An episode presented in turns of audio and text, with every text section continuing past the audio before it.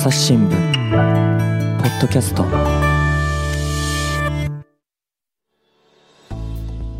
朝日新聞の神田大輔です、えー今回はですね東京経済部から木村聡さんに来てもらいました。木村さんよろしくお願いします。よろしくお願いします。木村さん今回はねあの賃金の話だって聞いてるんですけれどもはい、あの我々も賃金下がりましたですよね。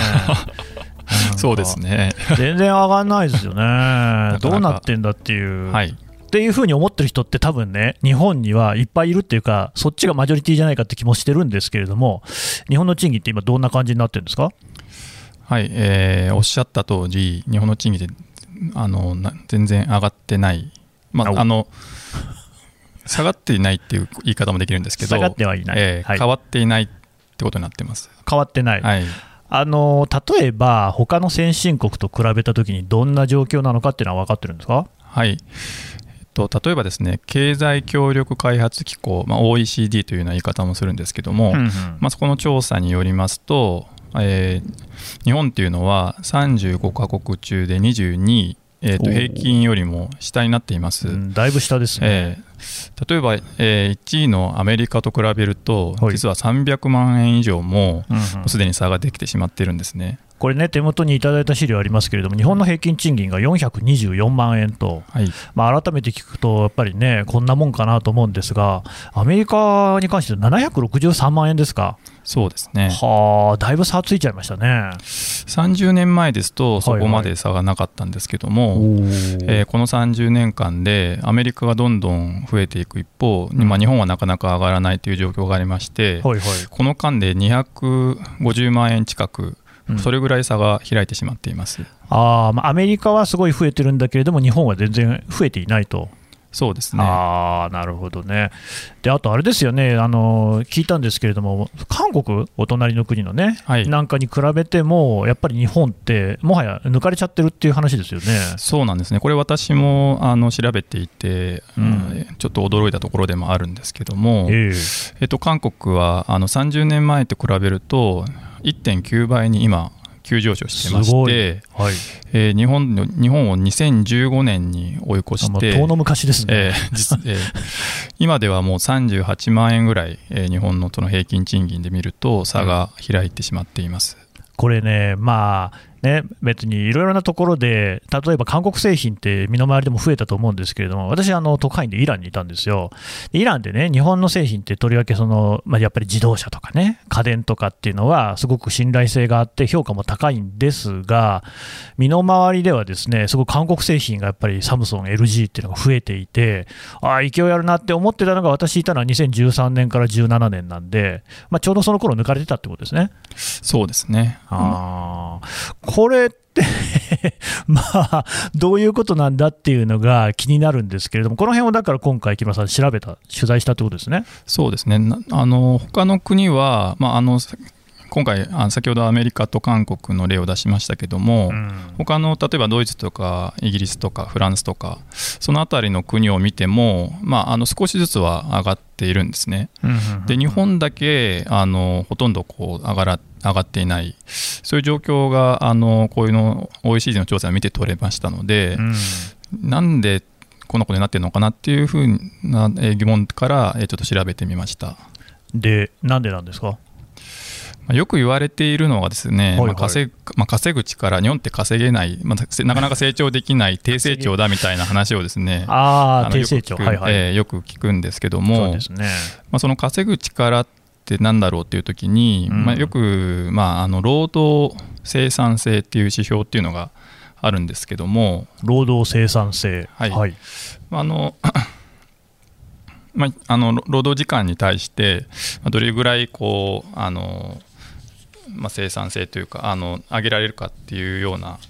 生産生産量というのを上げられるかっていうような指標なんですけども、うん。まあ、これをあの日本生産性本部というところがありまして、まあ、そこがあの海外と比較しているんですけども、はいはい、まあ、2019年の調査で2019年の調査でいうと、1人当たり37カ国中26位に、めっちゃ低い、えー、なっていますね。あで、まあ、これ、どんどんまた下がっていまして、はい、1970年ぐらいからあのデータがあるんですけども、うんうん。まあ、この26位というのは最も低い順位になってしまっております。あその同じ日本の歴史の中でも、昔に比べてもさらに労働生産性が下がってるってことですか？あそうですね。ひょえ。ああの例えばあの、主要7カ国みたいなところで比較すると、やっぱり最下位ってことですか？主要7カ国、まあ、よく G7 とか言われると思うんですけども、主要7カ国で見ると、1993年以降、日本はずっと最下位になっています。でもじゃあ、93年まではもうちょっとマシだったんですかね？まあ、あのたまにイギリスとかですね、にえー抜いてたりとかしてたんですけども、うんえー一時期は、あまああの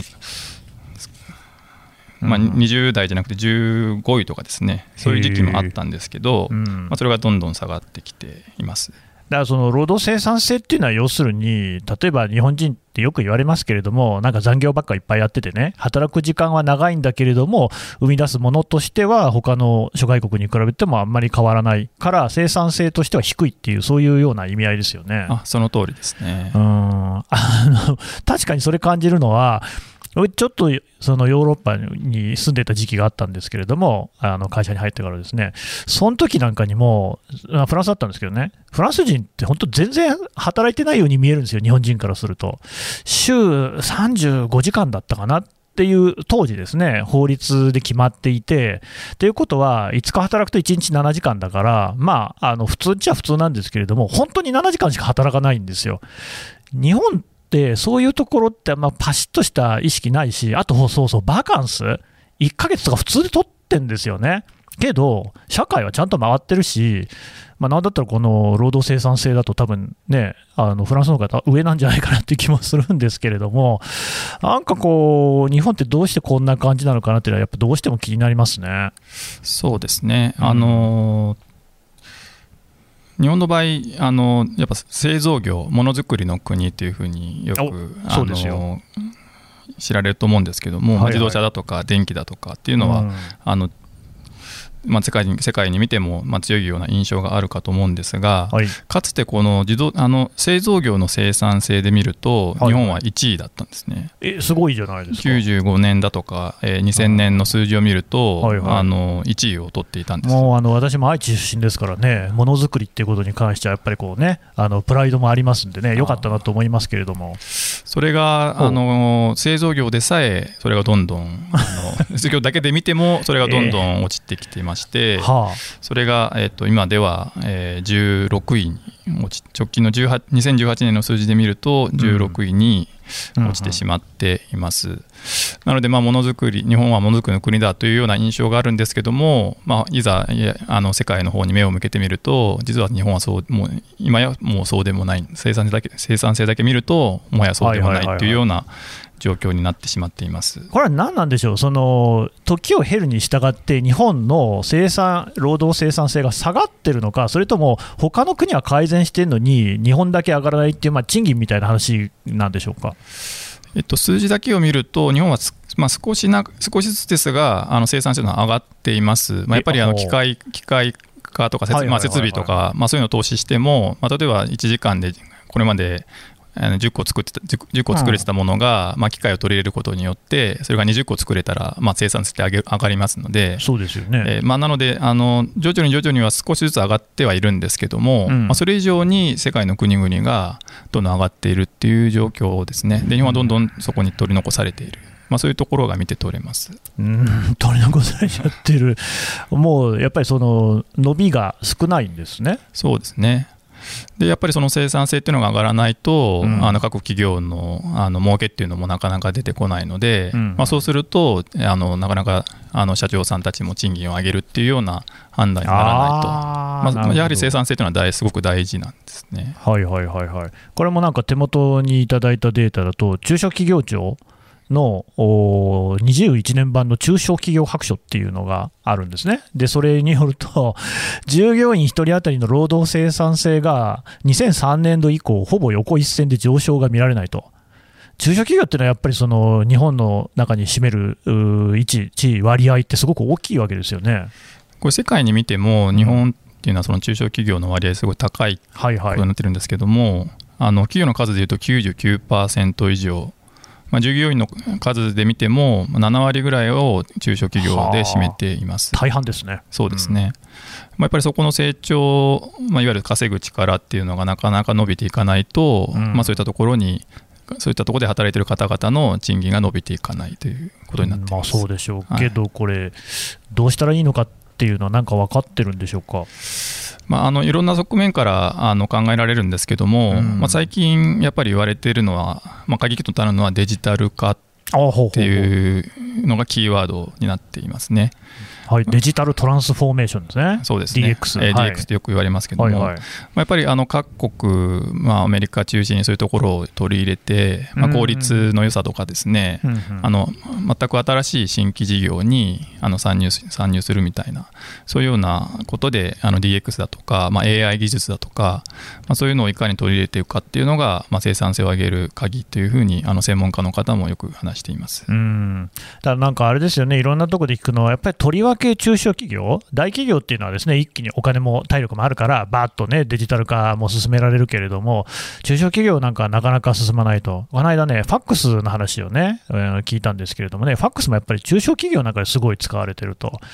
まあ、あれですよね、個人商店のね、お酒を売っているお店とか考えてみても、それは受注するときは伝票でやるっていうのが多分普通っていう、それをシステム変えようったってね、そんなお金もないよっていうのが普通かなっていう感じがしますし、やっぱりその日本は中小企業が多いっていうあたりも、その辺の DX が進まないっていうことの一つのこう背景にはなってるんですかね。そうですねあの最近あの内閣府の方で出したあのあの経済財政白書っていうのがあるんですけども、はいはいまあ、そこであのデジタルトランスフォーメーションっていうことについてあの調べてみたところ、うん、まあ、そもそもデジタルフォーメーション DX っていう内容を知らないというだとか、うん、えー、聞いたこともないっていうふうに答えた中小企業の方が5割、まあ、半分ですね、まあ、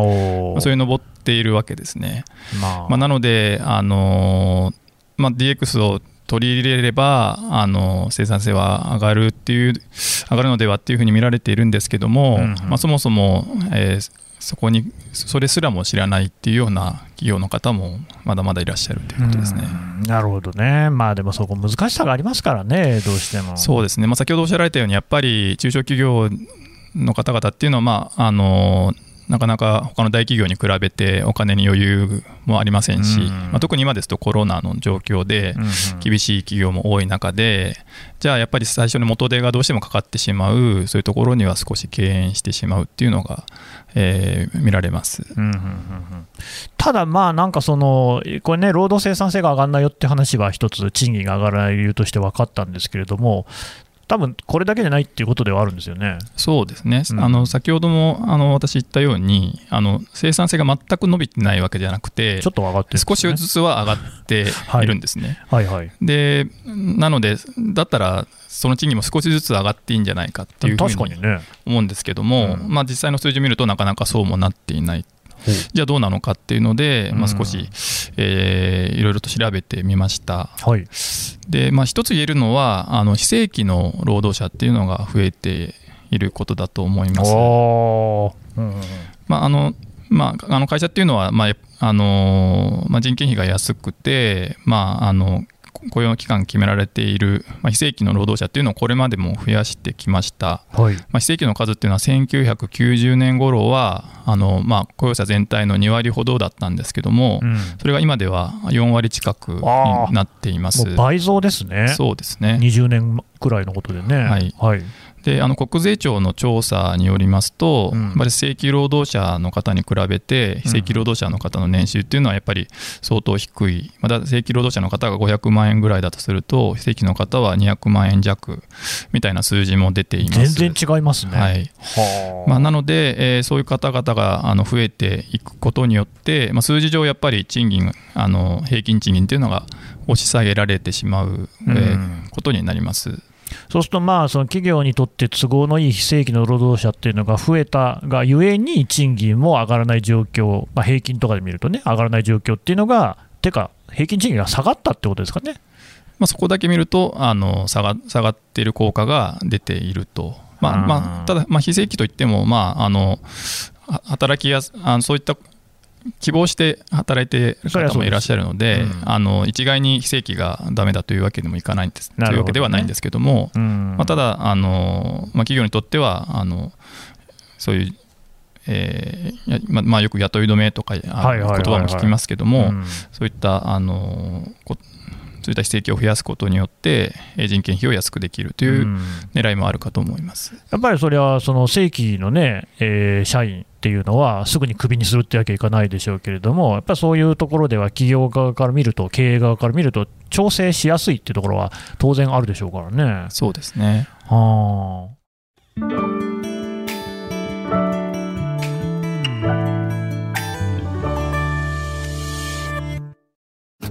ながら聞きできるポッドキャストって私の生活スタイルにちょうどいい。朝日新聞のニュースレターに登録すると編集者が厳選したニュースがメールで届くよ。思いがけない話題にも出会えるよね。ちょっと新しいニュースの読み方。朝日新聞。他には何かありそうですか？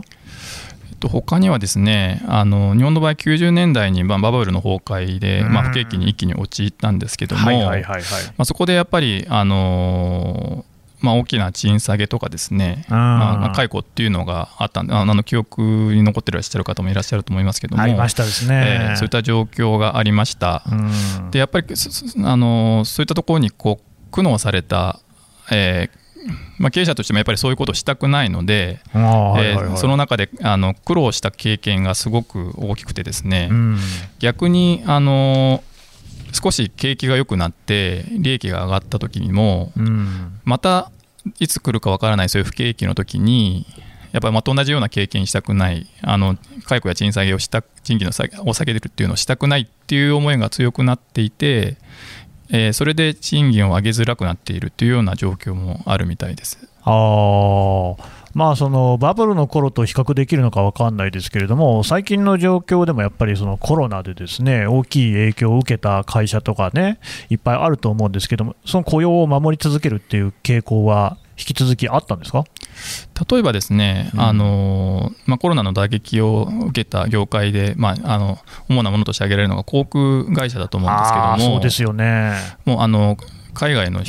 海外便っていうのはもうほとんど止まってしまってますし、うん、まあ、日本でもあの出張だとか旅行に行く人がすごく減ってしまったので、はい、航空会社としてはすごくすごい大きな打撃を経営的に大きな打撃を経営がね破綻したっていうような話も海外なんかでは聞きますよね。そうですね。でそういう中でも日本の,、まあ、あの航空会社っていうのは、まあ、あの雇用をは守り続けるっていう姿勢を貫きました。はいはいはい、まあ、あの他のあの電電気の会社とかに、あのあ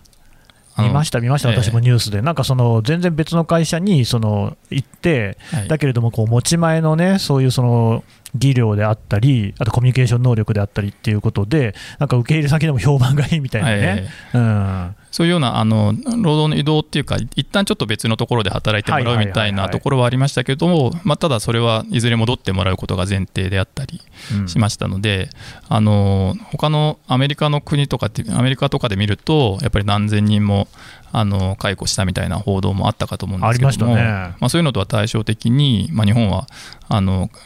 雇用は守るっていうような姿勢を貫いている会社が多くてですね。実際にあの、失業者の数も、まあ、もちろんあの一定数はいますけども、あの思ったよりは増えていないっていうような統計データもあると思います。うん。それはやっぱりその経営陣としても、社員の首は切りたくないっていう気持ちがあるわけですか？そうですね、まああのまあ、本音を言えばやっぱりあのやっぱり人が余っている状況なので、うん、あのまあ、人件費を下げるためにも、やっぱり人を減らあの労働者を減らしたいっていうのが経営者としての思いはあると思うんですけども、うんうんうん、まあ、それ以上にやっぱり解解雇とかですね、うん、となるとこうあの企業のイメージもやっぱりすごく悪くなってしまう。いやまあそりゃそうでしょうね。でまあ、当然のことながらあの社内の従業員のあのモチベーションっていうんですかやる気意欲っていうのもやっぱりそがれてしまいますので、まあ、これから頑張ろうっていう気持ちにもならなくなってしまうので、まあ、そのあたりを考え考えて、まあ、あのなんとか雇用を守るっていうような姿勢になったんだと思いますあまあね、社員守らない会社が客を守るのかみたいなね、感じにならないとも限らないですもんね。そうですねで、まあ、だからそういうそのこういう、それこそコロナみたいな、ね、事態に備えるっていうこともあって、賃下げはしないとか、まあ、なるべく小幅に抑える代わりに、賃上げも儲かってる時もあんまりしないっていうような傾向があるんですかね。そうですねあのー、うんまあ、いずれまた同じようなことが来るかもしれない、うん、なので、なるべくあのお金に余裕を持たせ持たせていようっていうような気持ちが働いていて、うん、まあ、あの賃金を上げるとなると、どうしても人件費は上がりますので、うん、えー、まあ、その人件費をなるべく抑えておく、抑えまあ、有事に、今度の次来る危機に備えて、人件費を抑えようっていう気持ちが強くなってしまうという傾向があるみたいです。あとあれですよね、よくその、ね、あの政党の政策とかでも聞くのが、企業の中に内部留保があるじゃないかっていう、ね、指摘なんですけれども、これってやっぱり日本の場合って多いんですか？そうですね、あのー、利益剰余金みたいな言い方をされるんですけども、うん、まあ、企業があのまあ、設備投資にも使わないし、まあ、はいはい、ある程度自由に使えるお金っていうふうに見ればいいと思うんですが、うん、プール金みたいなですよね、えー、その内部留保が、まあ、日本では今、500兆円近くまで ちょっと500兆ってよく規模が分かんないですけど、えー、めちゃくちゃでかいですね。そうですね、はい、まで積み上がっています、それコロナの中でもそ、そんなにすごく減っているわけではなく、どちらかというと、あの増加傾向にあります。まあ、なので、あの先ほども言ったように、まあ、企業としてはなるべくそういう時にあのいろんな解雇だとかいろんなことにししないようにある程度備えておこうっていう意識が強くて、まあ、こういう内部留保が積み上がっているんじゃないかと言われてます。まあ、なんとなくその企業側のこう、ね、視点は分かってきたんですけれども、でもやっぱりね、その働く側としてみればですよ、給料上がってもらわないと困るし、まあ、そのために働いているという部分もあるじゃないですか、でこういう時はやっぱり労働組合ですよ、まあ、私もその組合員ではあるんですけれども、労働組合はどういうふう、何をしてるんですかね？そうですね。あの企業側と同じように、うん、その働く側あの労働組合も結局その解雇だとか、まあ、あの賃金を引き下げられるっていう恐怖感がすごく強くてですねあのバブル以降強くなっていまして同じなんですね。そうなんですね。あのやっぱり雇用維持、まあ、あの解雇だけは避けたいっていう思いが強くてですね、うん、そうすることによそうすると賃上げを賃金を上げてくれっていう要求もあの少しそういう力も弱くなっているというふうに指摘されています。まあ、大体あれですよね、労組自体がもうだいぶこう力が弱ってるって話も聞きますよね。そうですね、戦後はあの労組の組織率というのは5割を超えていたんですけども、うん、今は2割を切るような状況になっています。うんうんうんうん、2割を切るっていうと、ちょっとなかなか厳しいなって感じがしますね。そうですね、まあ、あのしかも、まあ、労働組合がないような、まあ、特に中小企業のちっちゃい企業なんかは労働組合自体がなかったりもしますので、まあ、労働組合の組織率ですら下がってますし、まあ、そもそも労働組合がないような、えー、企業も多いのかと思います。と、もう結局その、賃上げみたいなことを求めるっていうことが、経験としてないなんていう人も多いんですかね？そうですねよく、あの春の頃になると春闘春闘というような言い方をしますけど、うん、まあ、その時にまあベアっていうような言い方をベースアップね、えー、すると思います、はい、ベースアップの略なんですけども、まあ、でもその時もあのベースアップを求めても企業の回答はベアゼロでしたみたいなのがこうあったりしまして、うんうん、まあ、そういうような経験をこう積んでいくと、まあまあ、で企業が置かれている状況なかなか厳しいなみたいなのを考えてしまうと、うん、組合としてもあのそういう中でベースアップを要求するっていうことに、まあ、ためらいが出てくるというような状況かなと思います、うん、なんかさっきからその木村さんのお話を伺ってますとですねなんかどうにもならないっていう感じも受けちゃうんですけど、まあ、あの今ねあのこれ配信しているのはですね、えー、衆院選のですね工事期間中ということで、まさに各党ですね、経済政策っていうのはですね、すごく競っているところではあるんですけれども、これね、我々がその投票するに際して、ま賃金とかこういったこう、ね、労働のですねことを考えるときに、どんなところを見ていったらいいのかっていうのは、木村さん、なんかありますか？そうですね、あの今回のあの衆院選でも、ですね、まあ、賃金がなかなか上がらないっていうのは各党も、うん、あの認識していまして、まあ、それをあの上げ上げなければいけないっていうのは、おそらく各党共通して言っているようなことかと思います。多分そうでしょうね、はい。うん、でもそれを、まあ、それをいかに上げるかそうそうそいうことがやっぱり一番大事であって、うん、でそこであの、まあ、最近では分配、分配みたいな話も聞くんですけども、あ岸田さんもね、所得の再分配っていうことを言ってましたね。そうですね、はい。あのまあ、その分配によって、一旦は賃金が上がる、まあ、賃金というか所得が上がる、まあ何か、うん、まあ、例えばあの給付金みたいな話も出てますけども、あね、あの例えばあの2020年も1回、国民1人当たり10万円という給付金がありました、ありました、あったかと思います、はい。まあ、そういうような政策を取ると、まあ、当然、われわれの身入りというか、財布は少し潤って、そうですね、あの賃金で、まあ、賃金で所得っていうのは上がるかと思うんです、はいはい、でそうすると、あの消費、まあ、何か、うん、えー、これまで買えなかったものを買おうかなみたいな。うちも新しいパソコン買いましたよ。はい、そう、うん、でそうすると、えー、消費が上がると、そこの企業が潤うので、そうですね。えー、そうすると、潤った企業は、じゃあ、労働者に対して、じゃあ、ちょっとボーナスを上げたりとか、賃金を上げようっていう気持ちになると。でそうなると、また賃金が上がった人たちは、消費を、あまた新しいものを買おうかな、うんうん、これが、ま、どんどん回っていく好循環っていうのが、本当は理想形なんですね。本当は理想形っていうと あんまり理想通りにはいってないっていうことですか？えー、さすがにあの国の方もそういう状況を早く作りたいというのは分かずっと分かってるんですけども、でもそれが30年間賃金が上がらなかったことが、それがなかなかそうもいかないっていうのが、やっぱり如実に物語っているんですね。だって物がそうやってこううまい具合売れていけばですね少しずつ物価とか上がっていくはずで、はい、インフレターゲット2%だよなんて日銀もずっと言ってますけども全然こう達成されないですもんね。そうですね、まあ、やっぱりですね、あのー、最初にだ挙げたようなこう稼ぐ力、うん。うん、日本全体が成長していく兆しというんですかね、うん、そういうのが見えていかないと、あのー、そのいくら分配で給付金をもらってもですねそれを全部が全部消費に回す、あの全部お金を使おうっていう気持ちにあの国民全でもならないと思うんですね。そうですね、まあ、いろんな調査があるんですけど給付金自体もそんなにこうあこの前の10万円の給付金も全部使ったわけじゃなくて、やっぱりやっぱりいくつかあの何割かは貯金に回っているっていうようなデータもあります。まあ、なので、やっぱり国民全体、日本ってこれからどうなるのかな、将来不安だなっていうのがやっぱりある、まあ、それは企業も同じだと思うんで、内部留保が積み上がってると思うんですけども、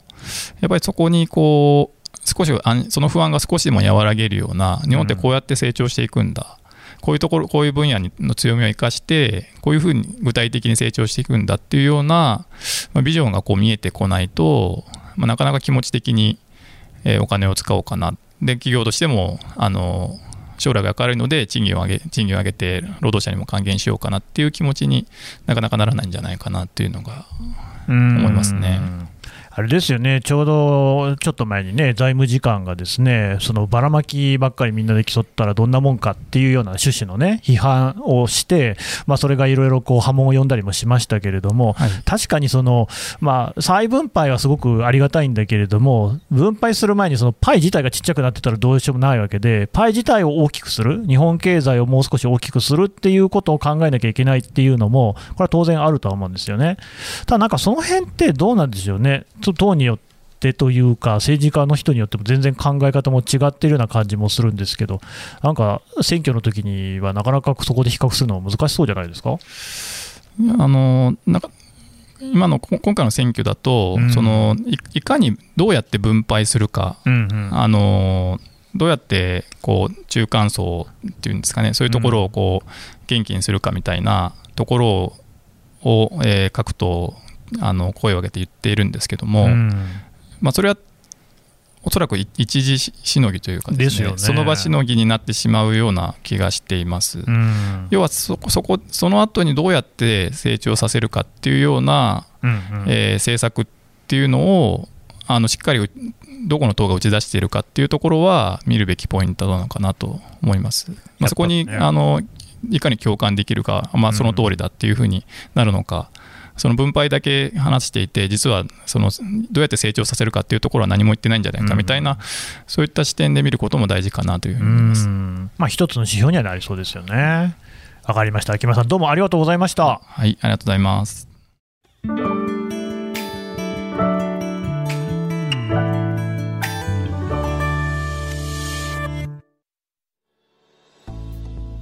はい、えー、東京経済部木村聡さんのお話を聞いてきました。さて木村さん、えー、今回のお話なんかも含めまして経済部ではいろいろなこうね、えー、も諸課題を取り上げる連載をするってことですよね。はい。えっと、こういった今回は賃金の例を取り上げましたけども、うん、まあ、いろんなあの数値を見てですねあの日本が置かれている、えー、今、まあまあ、世界と比べてみたりいろんなものを比べてみたりしてですねあの数値から見た日本の今っていうのを取り上げる連載を、えー、これから展ああの展開していきます。うん。これ、えっと、なんか連載のタイトルなんてあるんですか、えっと、日本経済の、えー、現在地というようなあのタイトルになっていまして、うん、その現在地の地っていうのがあの値というふうに、えー、変えて、えー、あの数字で見てみようというような企画になっています。なるほど、これね、あのポッドキャストの概要欄からもですねリンク貼っておこうと思いますし、まあ、木村さんの後にもですね続々とその記者さんが出てくれて、こういった話をしてくださるということなんで、ポッドキャストの方もねお楽しみにしていただければと思います。ます。木村さんどうもありがとうございました。ありがとうございました朝日新聞ポッドキャスト朝日新聞の神田大輔がお送りしました。それではまたお会いしましょう。この番組ではリスナーの皆様からのご意見ご感想を募集しています。概要欄の投稿フォームからぜひお寄せください。ツイッターやメールでも受け付けています。ツイッターでは番組情報を随時紹介しています。アットマーク朝日ポッドキャスト。朝日新聞ポッドキャストで検索してみてください。